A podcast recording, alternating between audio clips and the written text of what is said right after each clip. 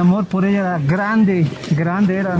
El amor, o yo la amaba, fue el argumento principal que utilizaron los autores de más de 100 feminicidios que se registraron en la gestión 2021. Los registros nos muestran hasta 1 de diciembre que tenemos registrados en todo el país 101 casos de feminicidio. Uno de los casos que conmocionó a la población boliviana, uno de los muchos que vivimos, sucedió en Santa Cruz.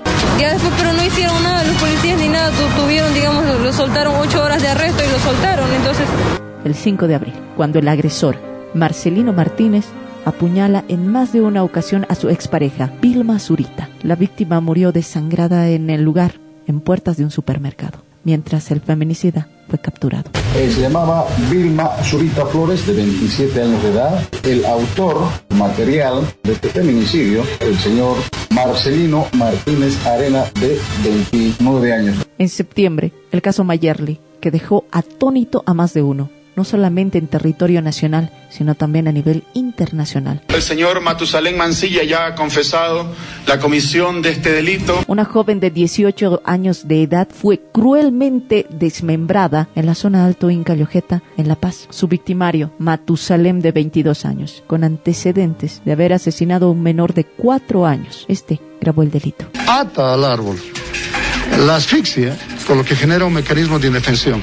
Efectúa los cortes en su presunción de que pudiera ser perseguido. Los disgrega a lo largo de un radio de 15 metros.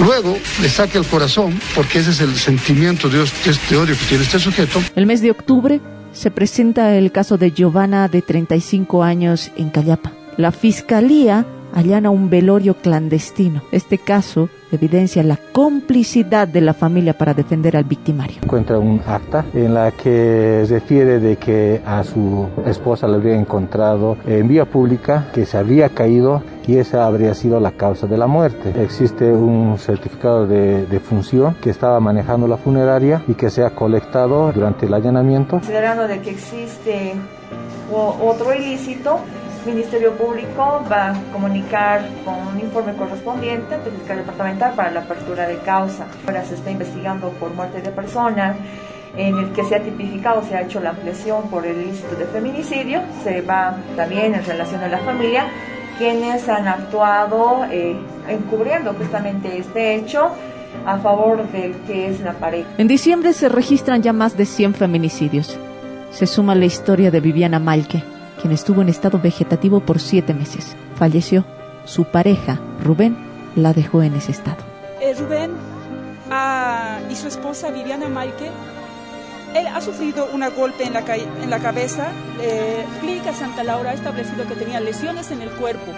Después de eso recién viene eh, médico forense en la cual establece que no tiene lesiones en el cuerpo, sino que también no ha sido auxiliada. Aparte del golpe que le ha dado Rubén, su pareja ha sido, no la ha auxiliado, la ha dejado ahí en la cama. Dos niños se quedan en la orfandad.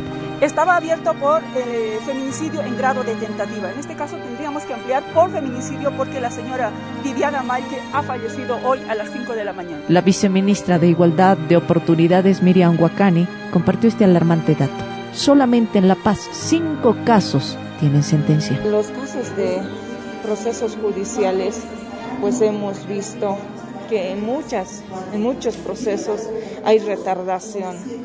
En La Paz, por ejemplo, hasta la pasada semana teníamos reporte de pocas sentencias, no pasan de cinco sentencias al año.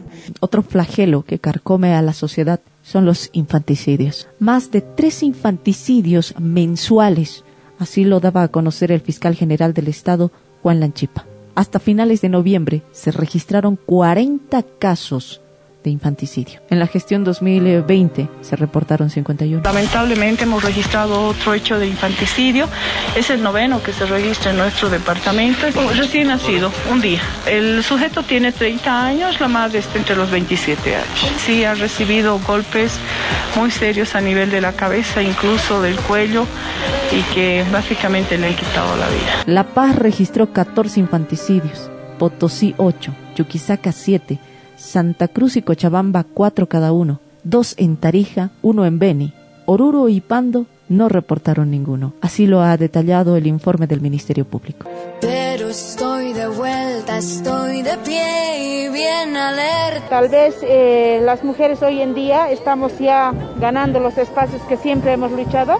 Por, por eso hoy estamos haciendo la gran movilización también, siempre diciendo que solo vamos a generar más políticas públicas en favor de las mujeres bolivianas en el campo y en la ciudad. Una de las fechas que marcó la gestión 2021 fue la multitudinaria marcha contra la violencia hacia las mujeres, un 8 de marzo.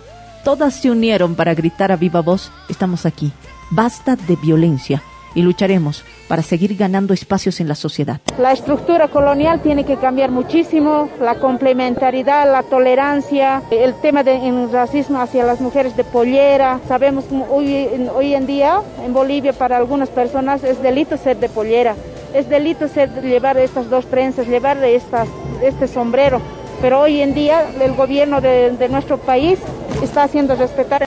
Recordando los grandes pasos que se dieron, generando espacios laborales, protagonismo político y el trabajo conjunto para tener una ley adecuada a la realidad de la mujer boliviana. Avances importantes. El pasado 25 de noviembre el gobierno ha hecho dos importantes avances. Uno, que se ha trabajado con el Ministerio de Justicia, que es que está en proceso, que es la modificación de la ley 3, 348, ¿no? Eso es ya para eh, que las mujeres vivan sin violencia. El otro es para lo que es eh, eliminar la brecha salarial. Importante avance con ese decreto supremo que tenemos las mujeres trabajadoras ahora. La gestión 2021 se caracterizó porque el gobierno nacional y la sociedad boliviana trabajaron en conjunto para la modificación de la ley 348. Sin duda hay mucho que trabajar, pero la voluntad y las ganas no faltan. Para Radio Limani, Red Patria Nueva, Bárbara Palle La Paz.